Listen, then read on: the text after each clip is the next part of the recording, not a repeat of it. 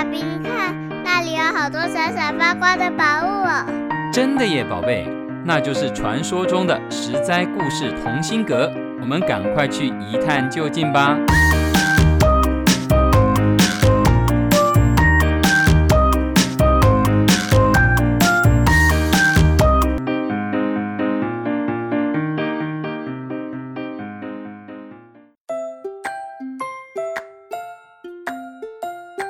各位亲爱的大朋友、小朋友，你们好！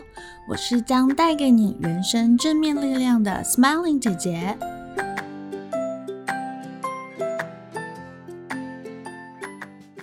小朋友们有没有机会多去观察大自然呢？还是只能去动物园看动物呢？Smiling 姐姐。今天的十灾故事同心阁要分享一个关于玉鸟和大蚌的故事哦。在冬天过去、春天来临的时候，河川的冰融化了，去南方过冬的鸟儿也慢慢往凉爽的北方飞翔。春天的太阳最温柔，很多的小动物。都会跑出来晒晒阳光。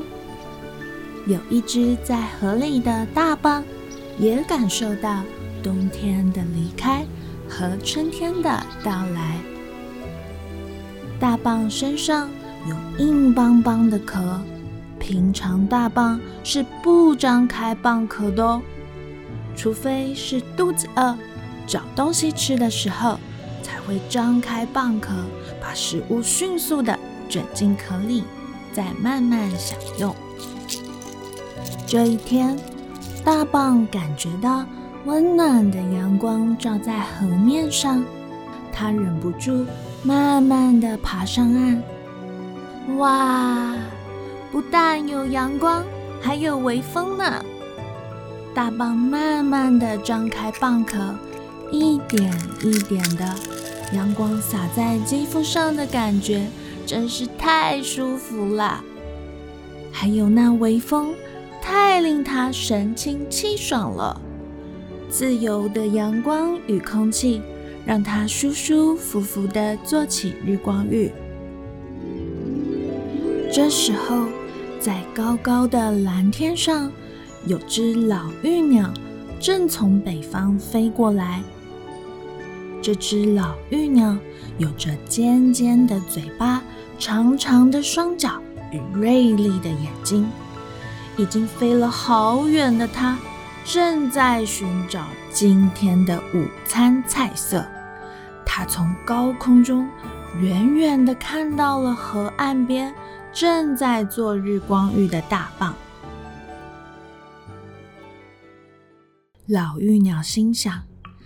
太好了，这只享受当下不知死活的大蚌就是我的午餐啦。不过，老玉鸟毕竟是老玉鸟，它是很有经验的。它知道要吃到大蚌，可是要对准时机，趁大蚌放松戒备的时候，一举咬住它的蚌肉才行。否则，万一大蚌合起蚌壳，那可就什么都没了。老玉鸟左看看，右看看，仔细观察，确定这只大蚌真的是毫无防备，不知大难临头。他在心里默默倒数，打算一直往下冲，咬走蚌肉。不过，大蚌看似若无其事，其实啊，它早就注意到了天空中的老玉鸟。它想，哼，等这只玉鸟飞下来的时候，我一口用蚌壳把它的嘴巴夹住，让它活活饿死。嘿嘿，这样我就可以尝尝看玉鸟肉是什么滋味啦。玉鸟和大蚌各怀鬼胎之后，玉鸟向准时机，迅速敏捷地从高空俯冲而下，快狠准地咬住了大蚌的肉，而大蚌也利落地把蚌壳合上，夹住了玉鸟的嘴。这下，玉鸟咬着大蚌的肉，大蚌疼得不得了。大蚌咬住玉鸟的嘴，让它猛挥着翅膀也飞不起来。大蚌想把玉鸟拖到水里，玉鸟则不但用脚、用翅膀打大蚌，还奋力的想拉着大蚌飞离地面。就这样。谁也不让谁，非得争个高下。两个僵持不下，从中午到黄昏。这时，有个渔翁带着空空的渔网经过。渔翁啊，正懊恼着今天工作一天，完全没收获，却看到玉鸟和大蚌在河边。已经斗得精疲力尽，渔翁喜出望外，他把玉鸟和大蚌丢进渔网里。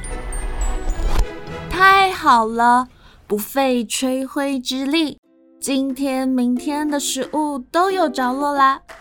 小朋友，这就是鹬蚌相争，渔翁得利的故事。这个成语。就是用来比喻双方争执不下，谁都不让谁的结果，最后会一起吃亏，让第三者平白得到好处哦。各位小朋友，你们生活中是不是也有过大家抢玩具，抢来抢去，结果什么都没得到的经验呢？只要双方各退一步，就能海阔天空哦。以上就是今天的成语故事。我是 Smiling 姐姐，我们下次再会喽。